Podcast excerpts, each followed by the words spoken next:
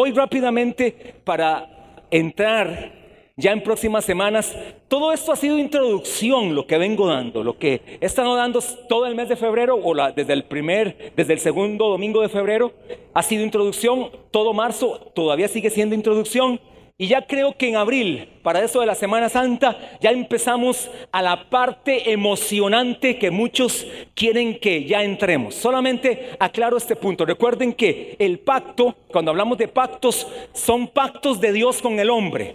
Pueden haber pactos a nivel de la tierra, por ejemplo, se está esperando, ¿verdad? Que haya de repente un pacto ahí de paz entre Putin y el presidente de, este, de Ucrania pero casi que es este, casi que imposible, ¿verdad? Eso. Bueno, pudiera haber pacto, eso es un pacto de hombre con hombre, o pudiera haber un pacto de el hombre con Dios, no hay ese tipo de pacto. El hombre con Dios no hace pacto. Puede haber pacto hombre con hombre. ¿Por qué? Porque si el pacto es del hombre hacia Dios, descansa sobre la permanencia de ese hombre o sobre la veracidad de ese hombre. Y usted sabe que tanto el hombre en su parte humana puede fallar, así que ¿qué Dios va a hacer? Este, va a aceptarle a un hombre un pacto. Lo que sí puede haber es lo que estamos hablando, es un pacto de Dios con el hombre.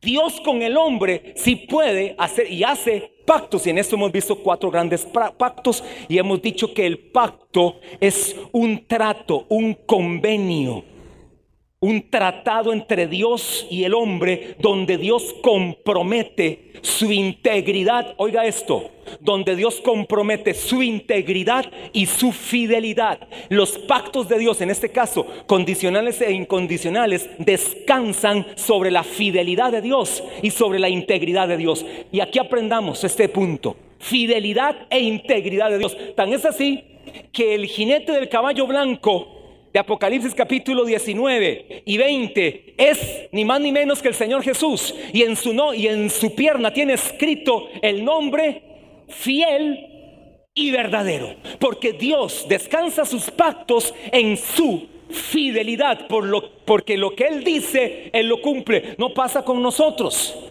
que decimos algo y después lo este, fallamos. Bueno, tan es así que el matrimonio, se supone que los matrimonios descansan sobre un pacto de fidelidad. Vean, ese es un pacto humano.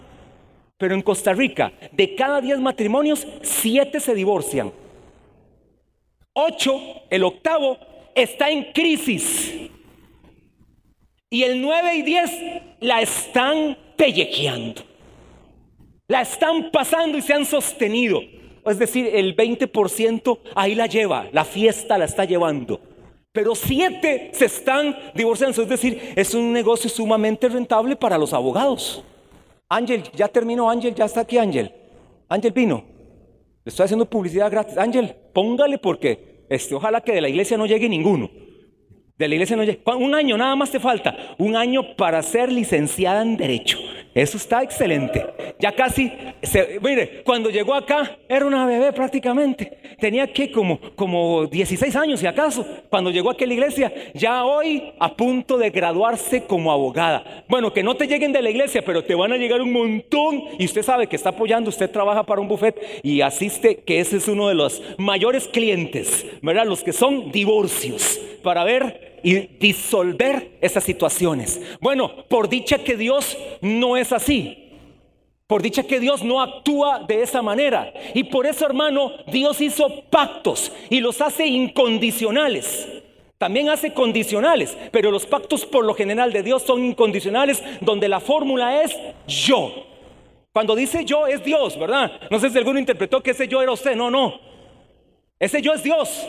La fórmula yo, yo te prometo esto y esto y esto. Yo haré esto por ti. Yo pelearé. Yo te bendeciré. Yo te levantaré. Yo. Ese es Dios incondicional. Y también dentro del pacto incondicional Dios puede poner algo condicional. Yo hago esto si tú Deuteronomio capítulo 28, pasaje famoso, ¿verdad? 68 versos donde los primeros 14 son puras bendiciones y los siguientes 54 versos son puras maldiciones. Entonces Dios dice, si tú haces los 14 versos, yo entonces no voy a hacer los siguientes 54 si tú, si tú haces esto. Ahora, por ejemplo, la gracia, vamos a ver si me, si me han entendido, la gracia es un pacto incondicional o condicional. Incondicional, me van entendiendo súper bien, donde descansa sobre la integridad y la fidelidad de Dios. Sin embargo, usted tiene que hacer su parte. Si confesares con tu boca que Jesús es el Señor y creyeres en tu corazón que Dios lo levantó de los muertos, serás salvo. Él te da el regalo. No tienes que hacer nada por ese regalo. No tienes que pagar absolutamente ningún precio. Solamente tienes que confesarlo. Tienes que declararlo. Dios hace su parte, te da el regalo. Ahora, tú tienes que confesarlo. Pero hay otros que lo rechazan. Cuando alguien lo rechaza, el pacto incondicional de Dios no operó en esa persona. Porque lo rechazó, dice San Juan 3:16, usted lo sabe. Pero el verso 18, y el que lo rechaza ya ha sido condenado. Por lo tanto, tenemos que tener cuidado en eso. Ahora, les dije que hay diferentes pactos. Vamos a verlos. Ahí están, pacto abrámico, pacto palestino, pacto davídico y nuevo pacto. Son los diferentes cuatro pactos. ¿Por qué hay que entender eso, pastor? Pero ¿para qué habla de eso? Es que, hermano amado, para entender el cumplimiento final, hay que entender los pactos que hizo Dios con la nación de Israel. El pacto que hizo con el pueblo, el pacto que hizo con la tierra, el pacto que hizo con David, el pacto que hace aquí en este caso el nuevo pacto, donde la iglesia en este nuevo pacto o pacto nuevo, la iglesia sí está involucrada de alguna manera acá. Ahora vamos a ir al pacto abrámico o al pacto que hizo Dios con Abraham. Vamos a ir para que usted vaya anotando ahí, hermano amado, y ya esté tomando usted ahí sus notas en su bitácora. Yo le mando las fotos, pero hay cosillas que yo digo que usted, este, que no están ahí escritas. Así que usted, bien, bien, bien diligente con sus notas. Yo quisiera ver sus cuadernos de notas. Vamos a ver, ahí me pueden sonar la bitácora con el lapicero o el cuaderno de notas o la libreta o el teléfono. Dele al teléfono, ¿qué importa? Ahí la pantalla aguanta. Oiga, oiga, oiga, qué bonito. ¿Ve? Esta es una iglesia que se prepara. De acá no se ve mucho, ahí sí se los acepto. Este, allá están volando, ¿verdad? Allá ven desde las esquinas, allá ven todos. Levanta.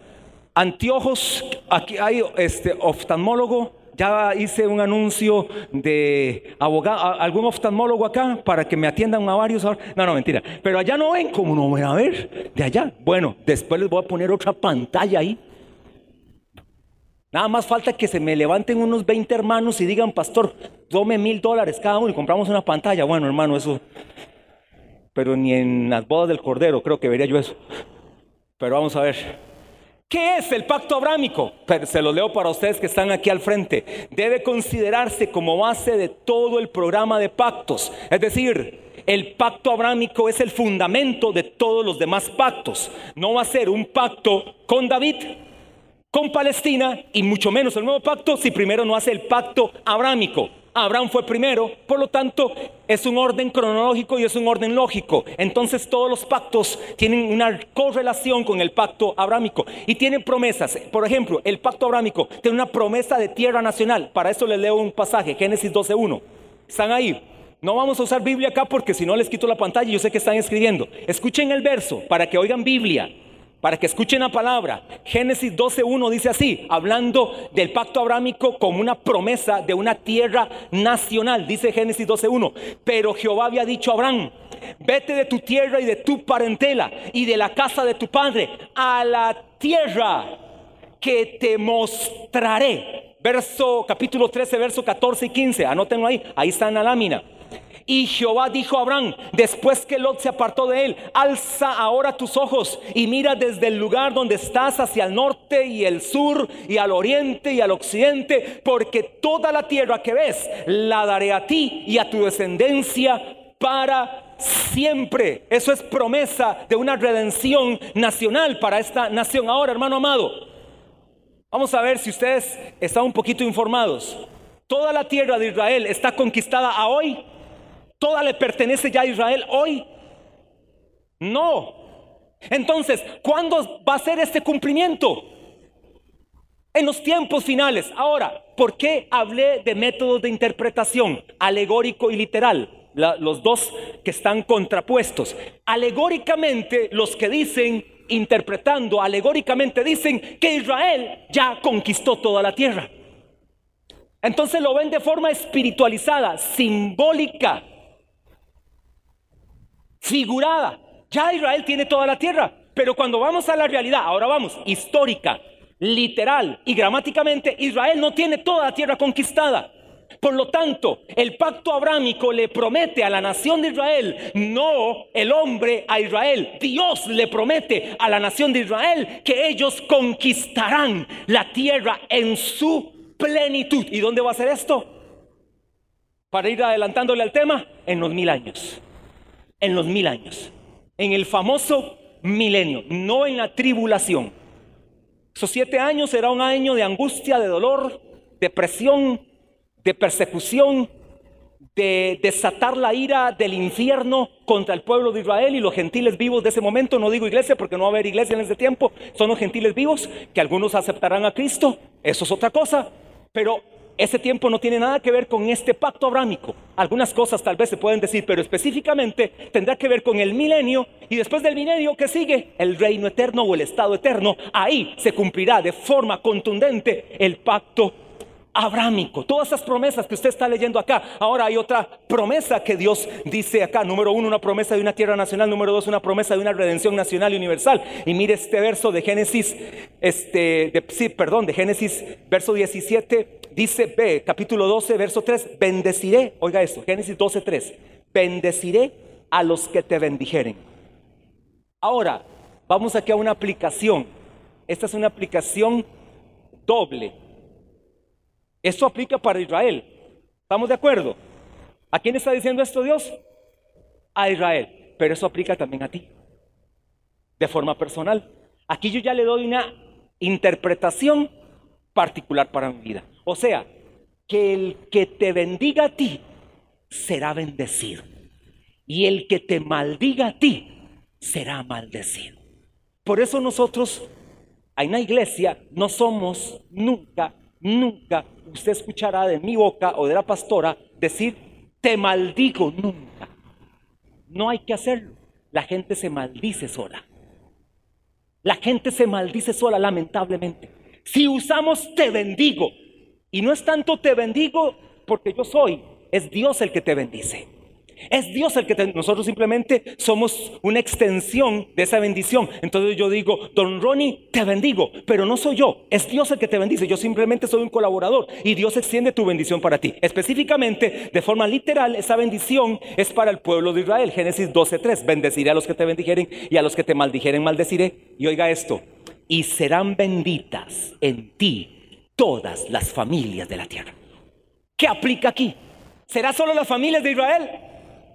No, todas las familias de la tierra. Por eso es una promesa de redención nacional y universal. Aplica para todos. Hermano amado, qué bueno es que usted saque un ratito todos los días o cuando se acuerde, por lo menos ojalá una vez al mes, para bendecir la nación de Israel bendiga la nación de Israel. Cuando dice este verso, bendeciré a los que te bendijeren y a los que maldijeren te maldeciré y en ti serán benditas todas las naciones de la tierra. Lo que Dios está diciendo, eso es para Israel. Y todo aquel que bendice a Israel también será bendito.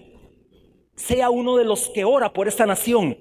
Ore por Israel. De ahí viene el Mesías, de ahí vino el Mesías, de ahí vendrá el Mesías. Por lo tanto, Dios está comprometido consigo mismo en un pacto incondicional con la nación de Israel y también lo está con las familias de la tierra. Sin embargo, su nación, ¿por qué pasó la nación de Israel? Pregúntele a Dios. ¿Por qué escogió a la nación de Israel? Yo no le tengo respuestas. Simplemente amó a Israel. Amó a Israel. Dice el libro de Romanos del apóstol Pablo, a Jacob amé y a Esaú deseché. Tengo misericordia del que yo quiera tener misericordia. Es decir, simplemente es algo de la soberanía de Dios.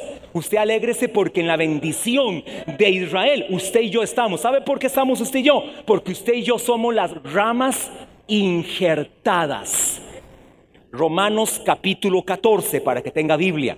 Usted y yo somos ramas injertadas en el olivo. ¿Quién es el olivo? Cristo. Por eso pegó. Por eso el injerto pegó. Por eso dice el Padre, a través de Jesús en San Juan capítulo 15, verso 1, yo soy la vid verdadera y mi Padre es el labrador. Verso 5, yo soy la vid y vosotros los pámpanos. El que permanece en mí y yo en él, este lleva mucho fruto, porque separados de mí nada podéis hacer. Es decir, hermano, tu éxito y mi éxito no es por lo bonito que sea, no es por la gran iglesia que tenga, no es por la gran estructura que tenga, no es por la mucha plata que tenga, no es por los dones que tenga. Mi éxito y tu éxito está en que estamos pegados y adheridos al olivo, estamos pegados a la vid verdadera, estamos unidos a él. ¿Sabe cómo se llama eso? Gracia sobre gracia. San Juan 1.16, porque de su plenitud tomamos todos y gracia sobre gracia. Hermanos, es abundante la gracia de Dios, no merecíamos. Y entonces como Israel lo rechaza en su primer venida, Israel rechaza a Jesús en su primer venida, venida, perdón.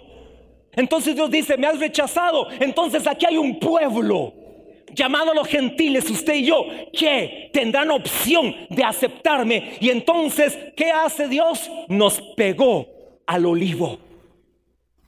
Somos ramas injertadas. ¿Significa que desechó a Israel? No. Está tratando con Israel. Y ahorita vamos a ver un verso, no creo que me dé tiempo, Romanos 11, pero vamos a verlo este, en algún momento. Ahora también nos da una promesa de innumerables descendientes para formar una gran nación. Génesis 12, 2. Verso 2. Y haré de ti una nación grande y te bendeciré y engrandeceré tu nombre y serás bendición. Te declaro, iglesia Maná en Alajuela, serás bendición.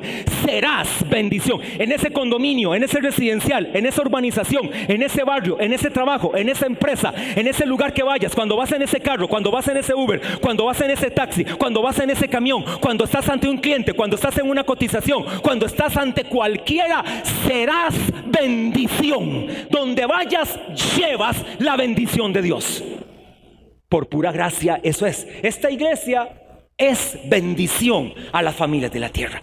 Cada iglesia que usted ve es una iglesia bendición a las familias de la tierra. Eso es la bondad de Dios. Ahora, hay varias cositas acá. Y en esto voy a ir terminando porque ya no me va a dar tiempo a avanzar. Solo vi una lámina de siete que tenía para hoy. Hoy tenía esta, esta, esta, esta, esta, esta, esta, esta, esta, y ahí terminaba. Bueno, pero solo vimos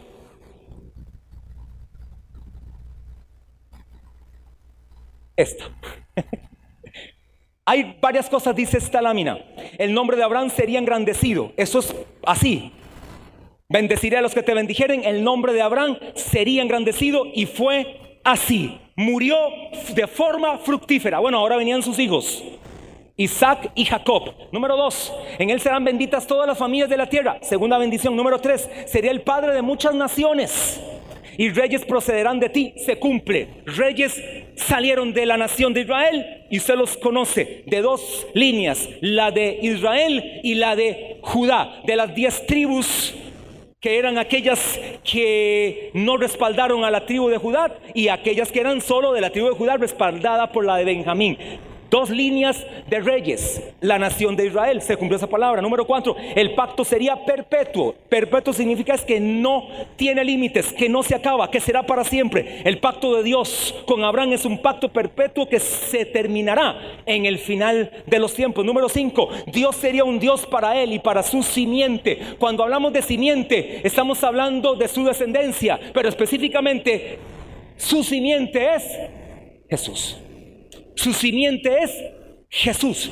Número 6 dice, o F, su simiente poseería las puertas de sus enemigos. Y 7, en su simiente serán benditas todas las naciones de la tierra. Es decir, en Jesús serán benditas todas las naciones de la tierra. Hermano amado, si usted está en Jesús, usted es una persona bendecida en Dios. Y si usted está en Jesús, usted puede hacer que muchos también estén en Jesús para que sean bendecidos. La simiente de Dios está en usted y en mí. La semilla de Dios está en usted y en mí. Somos portadores de la semilla, de la simiente, del ADN de Dios. Lo llevamos dentro. Por lo tanto, la bendición de Abraham también opera para tu vida. La bendición que Dios declaró a Abraham hace más de cuatro mil años, también opera para tu vida y para nuestras vidas. Es simplemente de tomar posesión de esta bendición. Ahora, hay varias cosas aquí importantes con respecto al pacto abrámico y son tres palabras que usted las va a notar siempre en el Antiguo Testamento, usted lo va a notar. Y es la palabra tierra, descendencia y bendición.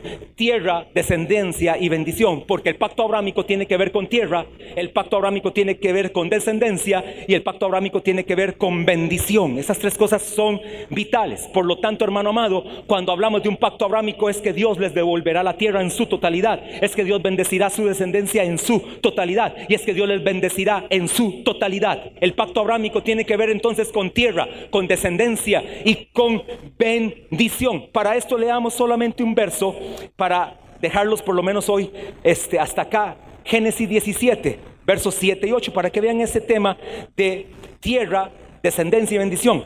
Génesis 17, 7 al 8. Y estableceré mi pacto entre mí y ti, y tu descendencia después de ti en sus generaciones. Oiga, por pacto perpetuo. Eso es Dios comprometido con su fidelidad y su integridad. Para ser tu Dios y el de tu descendencia después de ti. Y te daré a ti y a tu descendencia después de ti la tierra en que moras, toda la tierra de Canaán, en heredad perpetua, y seré el Dios de ellos. Ahora, nada más voy a avanzar. Aquí está, a esta voy a regresar la semana próxima. Nada más les dejo estas dos preguntas que están acá. ¿Promete el pacto abrámico a Israel una existencia permanente como nación? Analícenlo un poquito, nada más. Para ya terminar. Es más, póngase de pie, para que sepa que sí voy a terminar. Para que me crea, para que me crea. Póngase de pie. Ya hoy me pasé 15 minutos, perdón por eso, pero yo creo que a usted le está gustando el tema, o no sé. Sí, sí le gusta. Ojalá que fueran todos los amenes. vamos a ver, los de adelante no digan amén. Los de adelante tienen la peor pantalla y los de atrás tienen la mejor pantalla. Entonces esperaría que los de atrás dijeran un mejor amén. Vamos a ver, los de atrás, de la mitad del sonido hacia allá. ¿Les está gustando el tema? ¿Amén o no amén? Vamos a ver los de adelante. ¿Les está gustando el tema? ¿Amén o no amén? Con peor pantalla les gusta más a estos. Vamos a darles otro chance, otro chance. A los de la mitad, ¿les está gustando el tema sí o no? A los de adelante, ¿les gusta el tema sí o no? El que tiene oídos por oír que oiga. vea, vea esta pregunta, ¿ya la analizó? Vamos a leerla juntos. Es que hermano, yo también quiero hacerlo pensar. No sé si me está entendiendo. Yo no quiero que todo yo se lo responda. Ya hay varias preguntas. Hasta las preguntas ya las tengo hechas. Le voy a dar, ya hasta ahorita llevo casi 60 preguntas. No sé, voy a hacer un libro que se llame Las 99 preguntas de los tiempos finales. Son, ya, ya voy a llegar a las 99, pero hasta ahorita ya voy bien. Hasta las preguntas se las voy a dar a usted y se las voy a responder. Ya usted tiene un montón de preguntas, pero no voy a responderle preguntas. Pastor, ¿y Putin es la bestia? Hacía tonto. ¿Promete el pacto abrámico a Israel una existencia permanente como nación? Pregunta, respuesta, ¿sí o no? ¿Sí o no? Eso sí es también.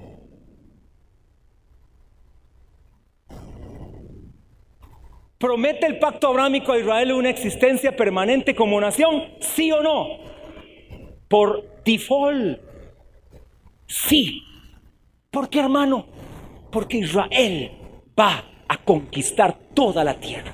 Va a heredar la tierra. Ahora oiga la segunda pregunta, o lea la segunda pregunta. ¿Promete el pacto abrámico de Israel una posesión permanente de la tierra prometida? ¿Sí o no? Sí. Ahí no está un sí contundente, es que lo quería que usted pensara. Está bien los que están respondiendo sí, los que responden no, está un poquillo ahí aprendiendo y los que no responden nada, tal vez el viaje a Júpiter está un poquillo duro. ¿Promete el pacto abrámico de Israel una posesión permanente de la tierra prometida? Y oiga la respuesta. Si es así, entonces Israel debe todavía entrar en posesión de la tierra, ya que nunca ha tenido plena posesión en su historia. Aquí es donde hablamos, interprete históricamente. Históricamente, Israel nunca ha conquistado la tierra de forma plena. De forma plena nunca ha sido conquistada. Por lo tanto, la garantía para poder conquistar la tierra serán los tiempos finales.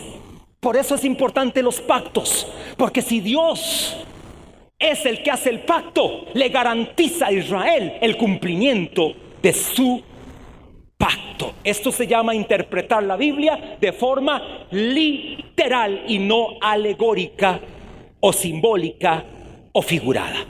Así que, amado hermano, todo esto también nos involucra a usted y a mí. Ya la próxima semana nos devolvemos a esta imagen y empezamos en esta otra para ir al pacto palestino, que usted aquí tal vez se le puede hacer un poquito de enredillo, que pacto abrámico, pacto palestino, va a ver que no hay tanta diferencia, pero sí más bien hay un complemento entre los dos. Levante sus manos para irnos bendecidos en Dios, fortalecidos en Dios, guardados en Dios, llenos de la vida de Jesús en nosotros. ¿Cuántos aman a Jesús? ¿Cuántos le aman con toda su fuerza? Porque de que viene, viene. ¿Cuándo? No sabemos, pero su venida es inminente. La venida del Señor Jesús será inminente.